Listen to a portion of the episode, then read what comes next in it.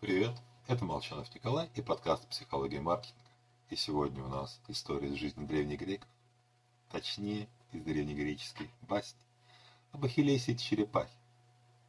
Догонит ли быстроногий Ахиллес неторопливую черепаху? Апория – это апория Зенона, и она доказывает одно. Над черепахами было принято насмехаться уже две с половиной тысячи лет назад. Классический пример медлительного движения. Так, в сегодняшнем посту в своем телеграме я прикрепил ролик соревнований между черепахой и шустрым кроликом. А пока поговорим о людях. Мы такие занятые, все время что-то делаем, суетимся. Так вот, цели, которые мы ставим себе на будущий год, часто подозрительно похожи на те, что мы ставили 3, 5, а то и 10 лет назад. Ведь нельзя сказать, что нам кто-то мешает.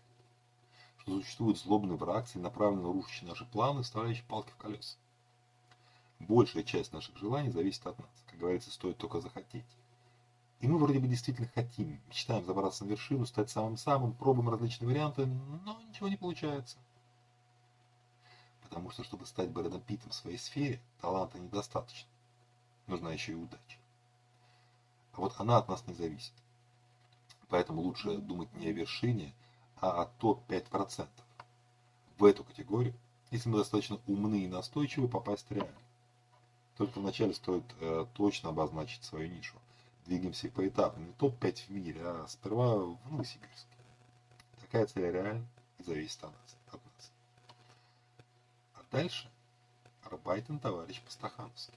Потому что тем, кто любит спойлер, сообщаю, как полагается в классических сюжетах, в нашем ролике, ну тот, который меня прикреплен к посту, победила черепаха.